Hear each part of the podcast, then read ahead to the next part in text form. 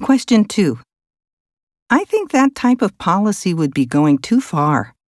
If the government suddenly banned gasoline powered vehicles, consumers would lose their freedom of choice. As a matter of fact, I read media reports that the Japanese government tried to do that but ended up backing off because of protests from the automobile industry. Most people are environmentally conscious these days, and companies have made great efforts to reduce pollution from gasoline powered cars, as well as gradually developing electric vehicles. When electric vehicles are ready, people will start buying them voluntarily, and the market will expand naturally.